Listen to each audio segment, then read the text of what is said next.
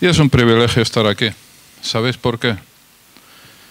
Porque es un privilegio compartir con todos vosotros. Es un privilegio formar parte de, eh, de, esta, de esta, iglesia. Quiero en primer lugar eh, recordar la visión que, como bien sabéis o podéis ver fácilmente en nuestra web, en nuestra nueva web. Eh, dice así, Amistad Cristiana es una iglesia viva y diversa en el corazón de Madrid. Llevaremos la salvación y el poder restaurador de Dios a cada rincón de nuestra ciudad, amando, sirviendo y siendo como Jesús en todas las esferas de la sociedad y hasta el fin del mundo. Y esa es la visión. Hoy estamos eh, hablando de una iglesia unida y diversa. Y, nuestra unidad en sí no, es, eh, no viene en primer lugar por el hecho de que, de que seamos un grupo de amigos que nos llevamos, iba a decir algo no conveniente en público, que nos llevamos súper bien, que nos llevamos muy bien. Eh, que sí, que, somos un grupo de amigos que nos llevamos muy bien, nos llevamos súper bien, pero nuestra unidad en primer lugar viene de Dios, de Jesucristo, pero también viene de que es una iglesia que se está esforzando en definir su visión, en definir sus principios, en definir sus valores, en definir aquello que es importante, que es relevante y que a, fin de cuentas es y va a ser y queremos que sea nuestra propia señal de identidad, ¿vale? Porque iglesias hay muchas en Madrid, hay muchas eh, alrededor del mundo, pero solo hay una iglesia como la nuestra, que somos nosotros, No somos probablemente mejores ni peores que, otra, que otra iglesia, pero somos nosotros. Y esa, eh, eh, cuando nosotros somos capaces de identificarnos, cuando somos capaces de, de, compartir esa, esa, misma visión. Entonces, nosotros somos parte de la familia universal, de, por supuesto, la familia de, todos los cristianos, de todo el mundo, de todas las generaciones, pero también, eh, también somos parte unos de otros aquí. Y como valores, los que se han visto hasta ahora, que también están definidos en la web, expresados al menos en la web, es, empezamos diciendo que Amistad Cristiana es una comunidad de gracia, nosotros lo valoramos, que es una comunidad eh, o una iglesia centrada en Jesús, con un espíritu generoso. El tema que tratamos hoy es unida y diversa. Eh, también viene a continuación que busca la excelencia, por eso se dice su excelencia. No, no es su excelencia, es otro, es que busca la excelencia. Era Tom Peters el que escribió eh, En busca de la excelencia, algo así, no me acuerdo, pero es un buen libro que vive en el poder transformador del Espíritu Santo, ¿cierto? Una iglesia donde una iglesia que no vive en el poder transformador del Espíritu Santo puede ser la sociedad de amigos del, Cristo de los faroles, por ejemplo, ¿vale? Hay un Cristo de los faroles en, en Córdoba, ¿vale? Una plaza de estas. Eh, pero no sería una iglesia viva, una comunidad viva, también que lucha por el bien común y también que es culturalmente relevante. Queremos que sea cada día más culturalmente relevante. Yo quería pediros si podéis poner la, diapositiva del jugador y los trofeos. ¿Está disponible en pantalla? ¿Está disponible? Tengo que verlo en pantalla. Este es, el, este es el tema de hoy, unida y diversa, pero quiero saber si está disponible. No, no se puede. Vale, hay una frase, he leído una frase hace unos días que dice que los, em, los jugadores ganan trofeos, pero los equipos ganan campeonatos. ¿Puedo repetirlo? Los jugadores, me da igual quien sea, me da igual que sea eh, Ronaldo, me da igual que sea quien sea, eh, ganan trofeos, la bota de oro, que no es lo mismo que la patada de oro. ¿La bota de oro servirá para dar patadas de oro? No lo sé, habría que pensarlo. Em, pero los equipos ganan campeonatos. Y eso es muy importante que nosotros lo consideremos. Si yo fuera dueño o accionista o incluso eh, aficionado potente de cualquier equipo de fútbol, em, a mí, por supuesto que me, encantaría que, los jugadores, eh, algunos de los jugadores que hubiera allí de forma particular, ganaran trofeos, ganara la bota de oro, ganara lo que fuera, pero me interesaría mucho más que fuera el equipo el que ganara el campeonato. Si nosotros estamos de acuerdo con esto, ¿vale? Casi me puedo sentar porque ya no necesito expresar más cosas. ¿De acuerdo? Porque es eso. Y nosotros somos llamados como iglesia por parte de Dios para ganar un campeonato, para ganar el premio del supremo llamamiento en Cristo Jesús, por encima de individualidades geniales, que las tenemos, las tenemos, ¿vale? Pero por encima de eso somos llamados a ganar como iglesia el premio del supremo llamamiento en Cristo Jesús.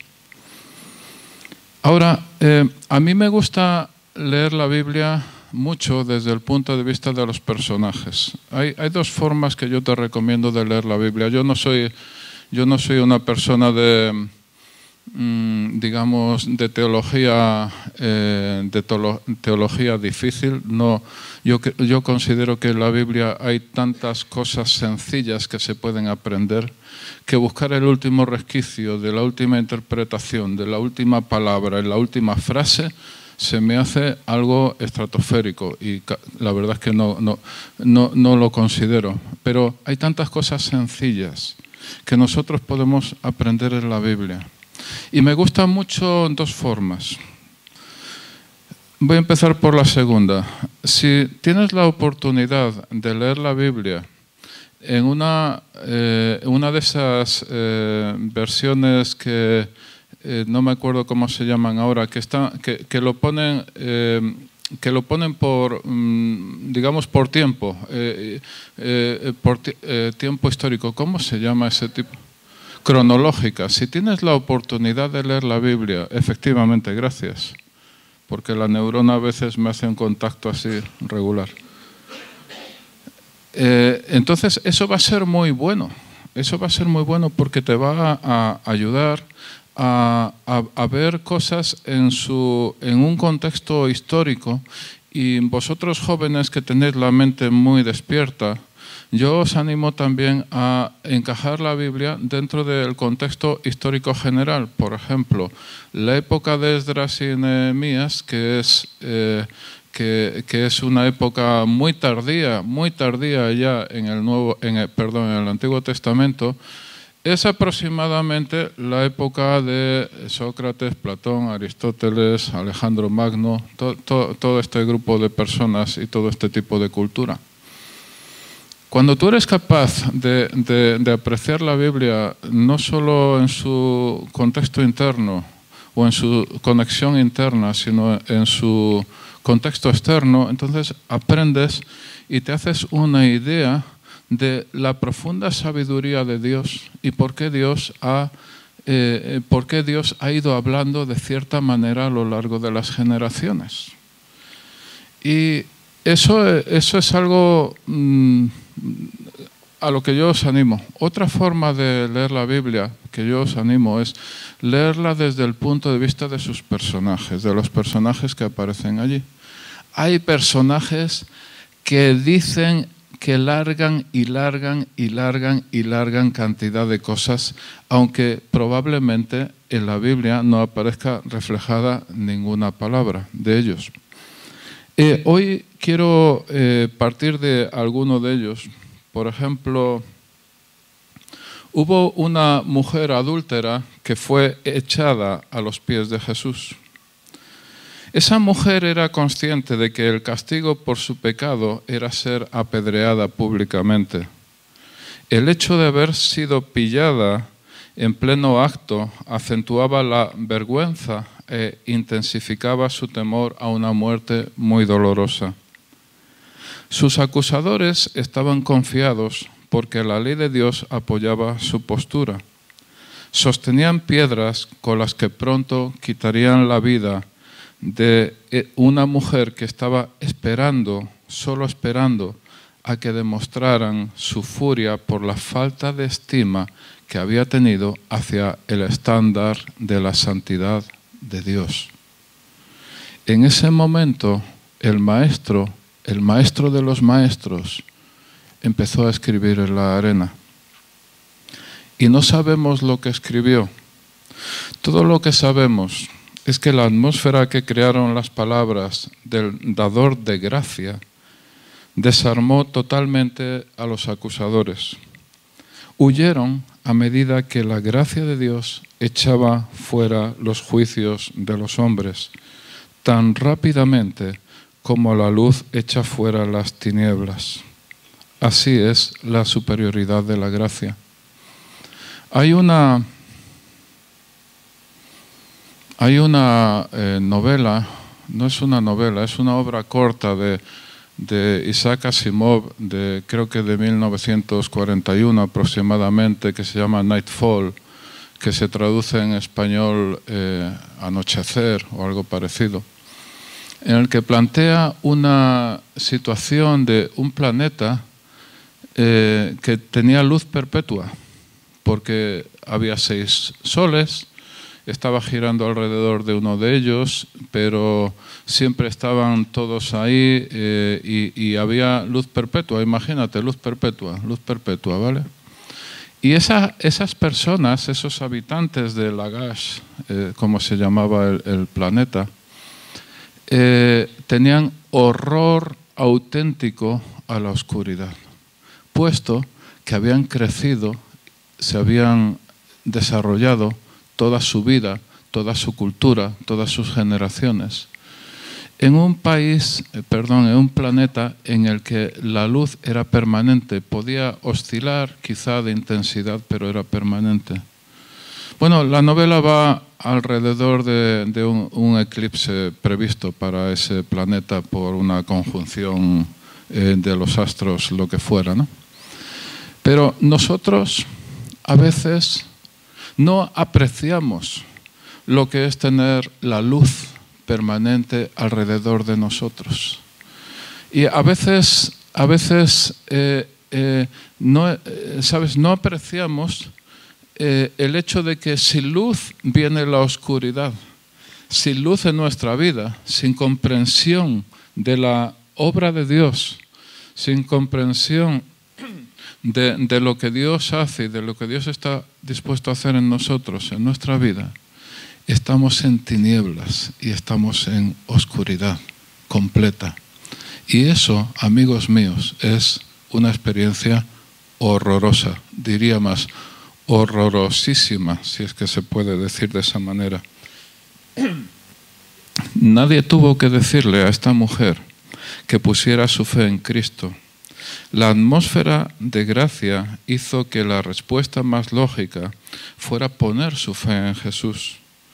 Tal vez es por esto por lo que el apóstol Pablo nos enseñó que la fe es de acuerdo a la gracia. La gracia es la atmósfera creada por el amor que convierte a la fe en la única respuesta razonable. ¿Puedes imaginar a esta mujer? año después como seguidora de Jesús. Yo creo que no aparece su nombre en la Biblia para proteger su identidad. El recuerdo de ese día permanecía imborrable en su memoria. No importaba su pasado, lo que había hecho. Lo que importaba es que esta mujer había tenido un encuentro con Jesucristo, Señor y dador de vida. Un hombre de los fariseos, uno de los grupos religiosos judíos más influyentes y por tanto muy preparado intelectualmente y reconocido socialmente, vino a Jesús una noche. Maestro, sabemos que has venido de Dios, porque nadie puede hacer las señales que tú haces si Dios no está con él. Este hombre mantuvo una conversación con Jesús en las que se reflejan en la Biblia algunas de las verdades fundamentales de la vida cristiana y de la fe cristiana. Este mismo hombre vuelve a aparecer al final del Evangelio pidiendo a Pilato el cuerpo muerto de Jesús. Se había convertido en seguidor de él. El recuerdo de aquel día permanecía imborrable en su memoria. No importaba su pasado, su posición social, su cultura. Lo que importaba es que había tenido un encuentro con Jesucristo, Señor y dador de vida. No podemos asegurarlo, pero tanto la mujer que había sido sorprendida en adulterio como el hombre de los fariseos podrían ser parte de aquellos 120 que recibieron el Espíritu Santo y fueron capaces de transformar el mundo entero. Un carcelero que tenía presos a Pablo y a Silas se despertó por la noche y vio abiertas las puertas de la cárcel. Creyó que los presos habían escapado y se iba a matar cuando escuchó la voz de Pablo, no fuera, sino en el interior de la cárcel. Las puertas estaban abiertas, pero Pablo aguantó el tipo y se quedó dentro de la cárcel. El carcelero, un hombre sin duda rudo y acostumbrado a la violencia, te puede reír de las cárceles que puede haber en nuestra sociedad occidental en este momento. Habría que ver una cárcel romana. Eh, solo hizo una pregunta, una pregunta que traspasa culturas y generaciones, válida para jóvenes y viejos, hombres y mujeres. La pregunta es, ¿qué debo hacer para ser salvo? Esta pregunta contundente necesitaba una respuesta igual de contundente. Cree en el Señor Jesús y serás salvo tú y tu casa. Ese carcelero fue transformado por el Jesucristo que le presentaron Pablo y Silas. En otra ocasión, ese mismo Pablo se dirige a un hombre joven y le habla de traer a la memoria la fe no fingida de su abuela y de su madre y le da un consejo más valioso que el oro porque vale la eternidad. Le dijo, aviva el fuego del don de Dios que está en ti. Porque Dios no le había dado a ese joven y tampoco a nosotros un espíritu de cobardía, sino de poder, de amor y de dominio propio. El hombre joven había sido transformado por el Jesucristo que le habían presentado su madre y su abuela. No podemos asegurarlo, pero es posible que en algún momento el carcelero y el hombre joven se encontraran y hablaran de sus respectivas experiencias y de cómo podrían hacer que esas experiencias fueran relevantes para otras personas. Hombres y mujeres, no importa su origen, cultura, vida anterior, que han tenido un encuentro transformador con Jesucristo son capaces de cambiar el mundo entero. En la ciudad de Tesalónica hubo un clamor en un momento determinado y dijeron las multitudes, esos que han trastornado al mundo han venido acá también. Estaban hablando de Pablo y Silas y también de algunos de sus compañeros probablemente. Esos que han transformado el mundo han venido también aquí. Ahora bien, es fundamental tener en cuenta que el relato del Evangelio era válido para esas cuatro personas que os he comentado, en tanto en cuanto ellos podían expresar sus propias vivencias en la relación con Jesucristo no algo sucedido a otras personas, no oído de terceros, no algo estudiado en libros o aprendido en blogs, sino algo desde lo personal y concreto. Mateo sin duda hablaba como recaudador de impuestos. Lucas sin duda hablaba como médico. Pedro hablaba sin duda como pescador. Pablo sin duda hablaba como erudito, pero como los eruditos de verdad, no los eruditos de andar por casa que tenemos tantos por ahí, ¿no? Los que son capaces de expresarse al más alto nivel, de hecho alguien le dijo, y está reflejado en la Biblia, Pablo, las muchas letras te han vuelto loco. Y al mismo tiempo hacerse entender por la persona más humilde en cualquier punto del imperio romano. No solo, diría yo, la persona más humilde en cualquier punto del imperio romano, sino la persona más humilde de cualquier generación, de cualquier cultura, en cualquier situación, Pablo, por la gracia de Dios, ha sido capaz de expresar algunas de nuestras verdades fundamentales, cambiadoras de vida por el poder de Jesucristo, por la gracia de Jesucristo. Quisiera poner eh, el capítulo 12 de Primera de Corintios.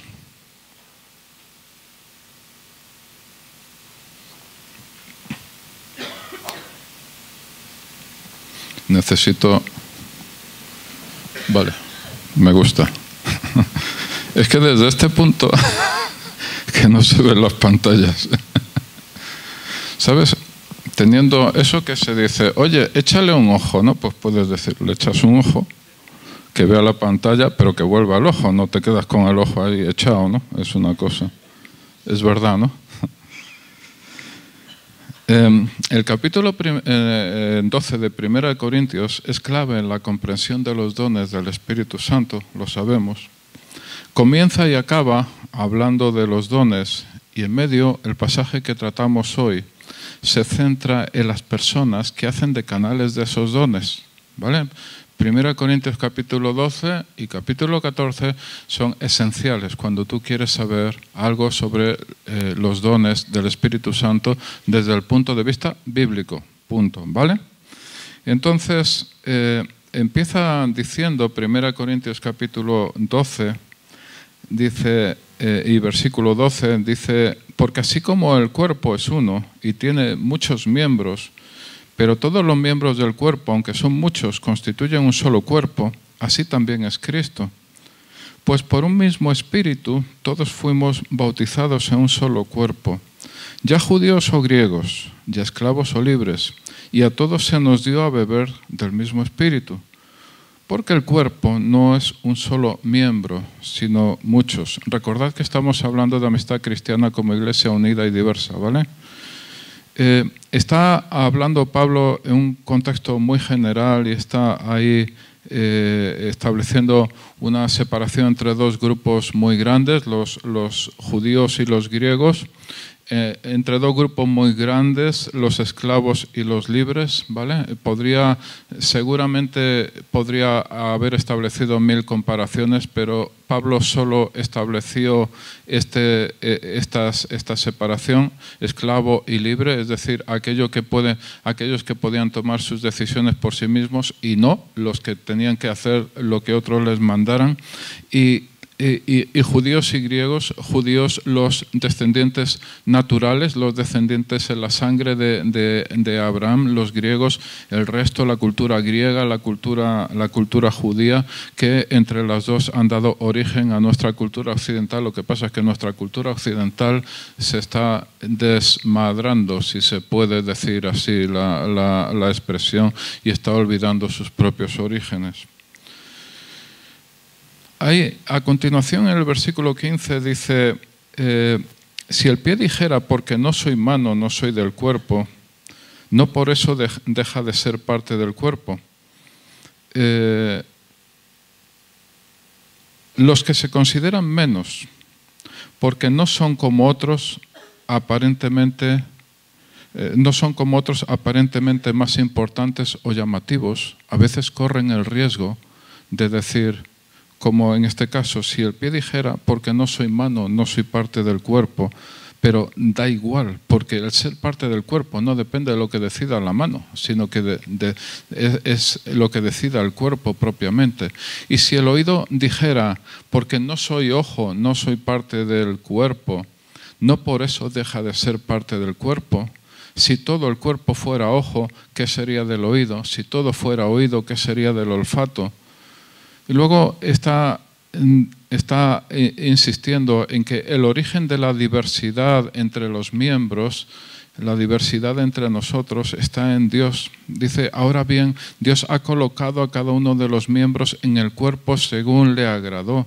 Y si todos fueran un solo miembro, ¿qué sería del cuerpo? Sin embargo, hay muchos miembros, pero un solo cuerpo. Imagínate que toda la iglesia fuera iguales que tú. ¿Vale? Imagínatelo, hace un ejercicio de imaginación. Imagínate que toda la iglesia fuera igual que tú, ¿vale? Con tus puntos fuertes y, ¿por qué no decirlo? A lo mejor con tus manías, ¿vale? Con, con, tus, con tus inteligencias, pero también con tus cabezonerías, con tus puntos brillantes y también con tus estupideces. Imagínate que todos fuéramos iguales que tú, ¿vale? Sería bastante complicado, ¿no? Por eso la necesidad de la diversidad. El otro punto son los que se consideran más porque son más llamativos y desprecian al otro, a, otros. Por ejemplo, en el versículo 21, y el ojo no puede decir a la mano, no te necesito, ni tampoco la cabeza a los pies, no os necesito. Por el contrario, en el versículo 22, la verdad es que los miembros del cuerpo que parecen ser los más débiles son los más necesarios. Y las partes del cuerpo que estimamos menos honrosas, a estas las vestimos con más honra, de manera que las partes que consideramos más íntimas reciben un trato más honroso, ya que nuestras partes presentables no lo necesitan, mas así formó Dios el cuerpo, dando mayor honra a la parte que carecía de ella.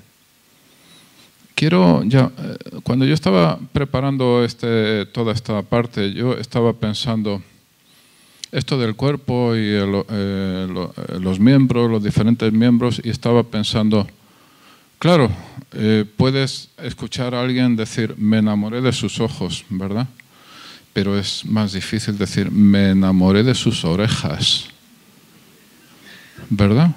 O, puedes, puedes, decir a, puedes decir, puedes escuchar a alguien, oh, me enamoré de sus labios, qué labios. Pero es más difícil decir, me enamoré de su nariz. ¿Verdad? Eh, eh, luego podemos pensar para las orejas, a lo mejor a veces tenemos pendientes, las mujeres, básicamente, básicamente, ¿vale?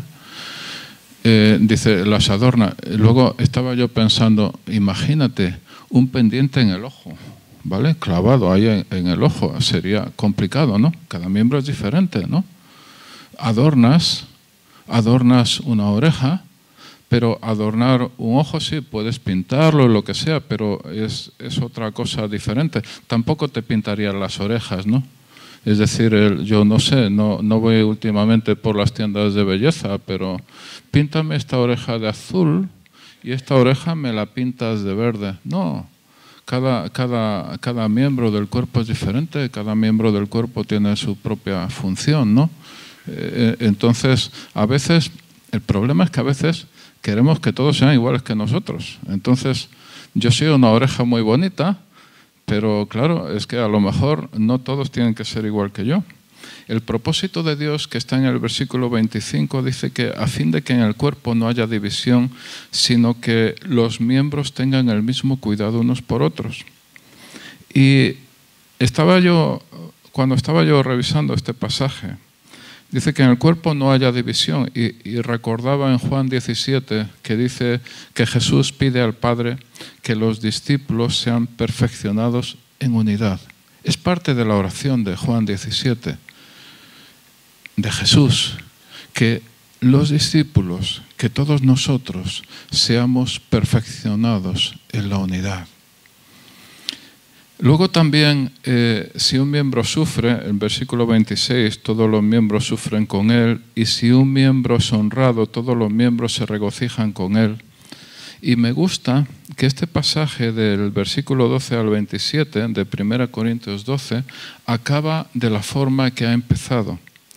Dice, ahora bien, sois el cuerpo de Cristo y cada uno individualmente un miembro de él.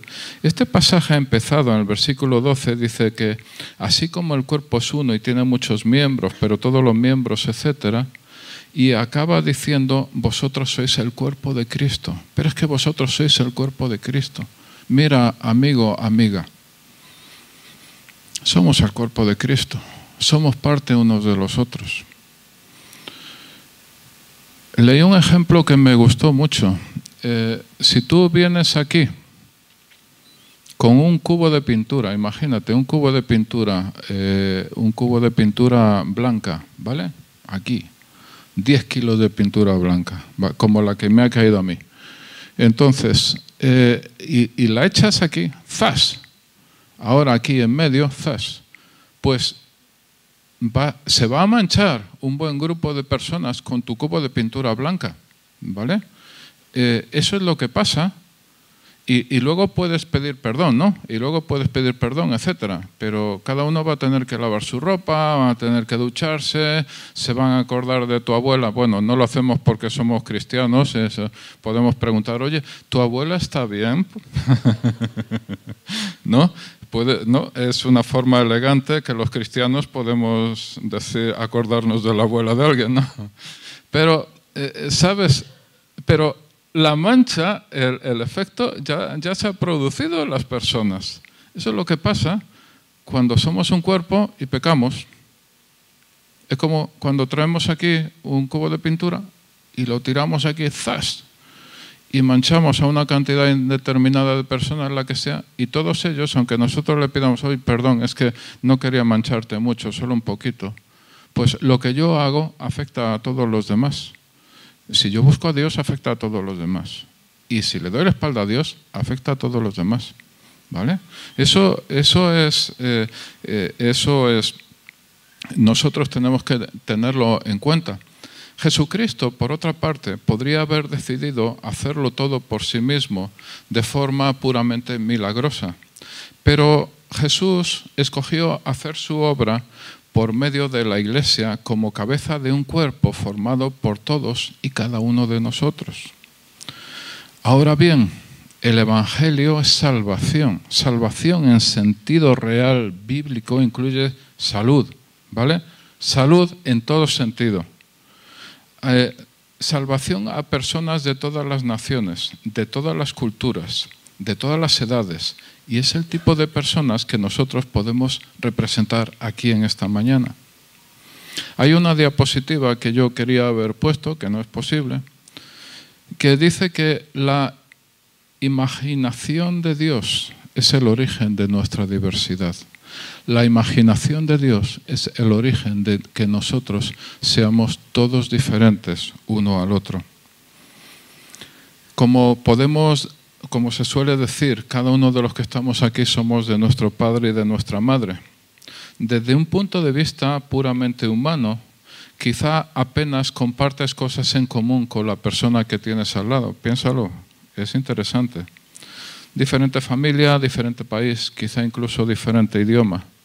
Ahora bien, el hecho de que estés sentado junto a él o junto a ella en esta mañana quiere decir que vuestras diferencias no son tan relevantes como aquello que os une, la pertenencia al cuerpo de Cristo en general y la pertenencia a esta iglesia en particular para los que forman parte de ella.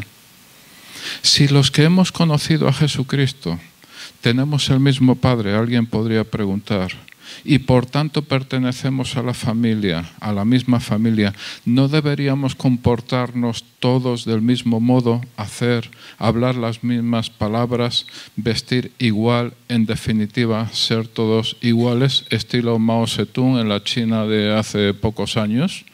O estilo, eh, ¿sabes? Eh, reconoces a ciertas orientaciones religiosas simplemente porque son altos, rubios, parecen a medio cocer y, están, y, tienen aquí una chapa que no es de jugar a las chapas, sino que es una chapa identificativa, ¿no? y los reconoces, directamente los reconoces, sabes quiénes son. Pero Dios no nos ha llamado a nosotros para que seamos diferentes en ese sentido. quiero decir, diferentes a todos los demás. Nos, llama, nos ha llamado a nosotros a ser nosotros mismos, no otra persona, nosotros mismos. ¿Vale?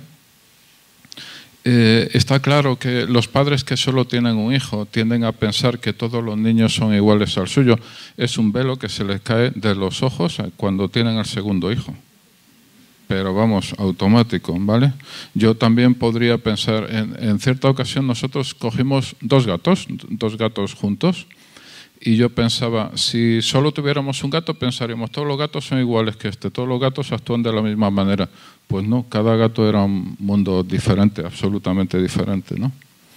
¿Cómo, eh, eh, ¿Cómo experimentar y vivir en nuestra propia diversidad? El hecho de que seamos diferentes en nuestra forma de pensar y actuar puede llevar a algunas personas a pensar y actuar desde una posición de temor. Por ejemplo, si tus ideas políticas no son como las mías, o si tus ideas sociales, vamos a, político parece fuerte, no me quiero meter en ese terreno, si tus ideas sociales son diferentes a las mías, yo podría sentirme amenazado si eres de otro equipo de fútbol, no solo amenazado, sino que eres mi enemigo declarado y estoy dispuesto a matarte tomando dos cañas en el bar de la esquina. Directamente, ¿vale?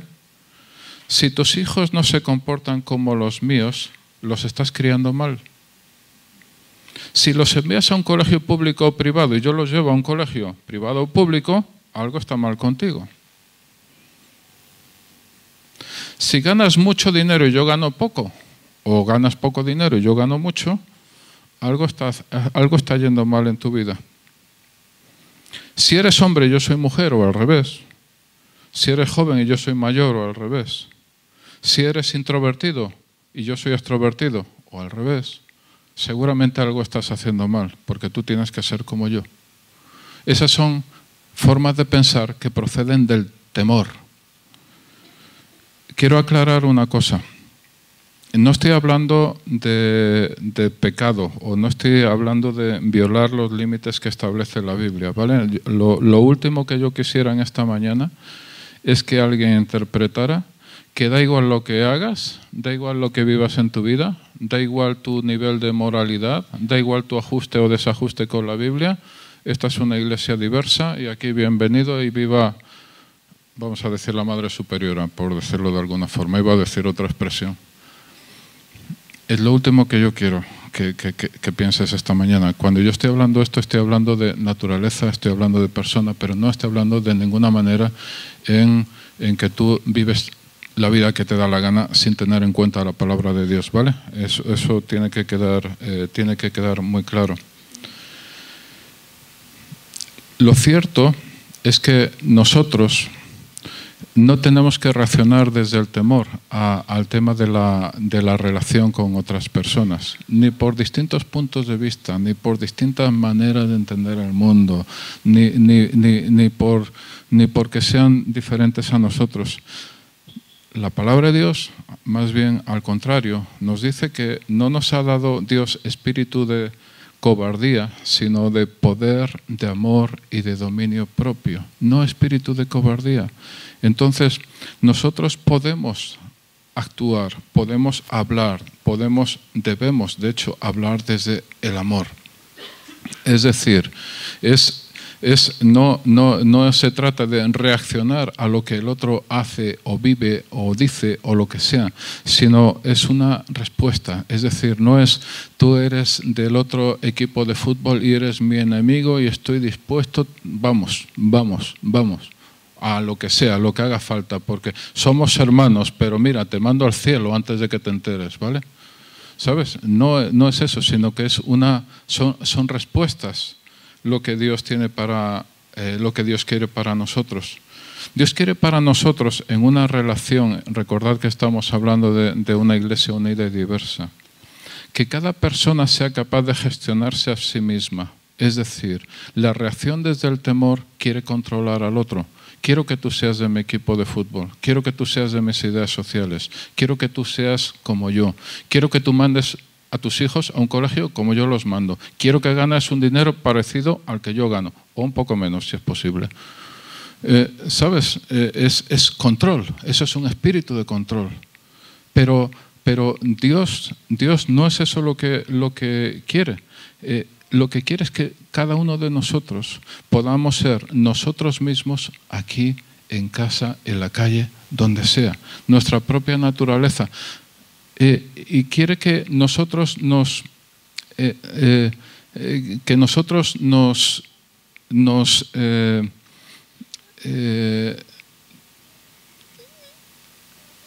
que ni, intentemos crear dependencia en otra persona, ni aceptemos que la otra persona tome control sobre nosotros. No sé si me explico. Hay una cosa, eh, hay una cosa en la vida humana que se llama madurez. somos llamados a ser personas maduras.